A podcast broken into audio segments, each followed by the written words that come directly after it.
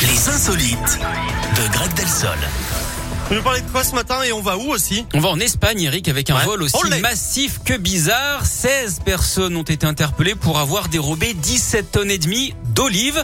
Ça s'est passé C'est à pas très Las discret Ve- comme vol. Non. 17 tonnes, c'est waouh. Ça s'est passé à Las Vegas, alors pas aux États-Unis, hein, mais près de Madrid. Tout est Ouais. parti d'un contrôle de véhicule qui transportait 140 kilos d'olives, ce qui fait un peu beaucoup hein, pour un apéro.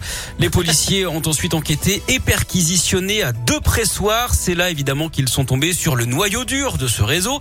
D'ailleurs, Eric, en France, est-ce que vous savez où est-ce qu'on adore l'olive vraiment Bah dans, dans le sud, à Marseille, je sais pas. Non, à Lille.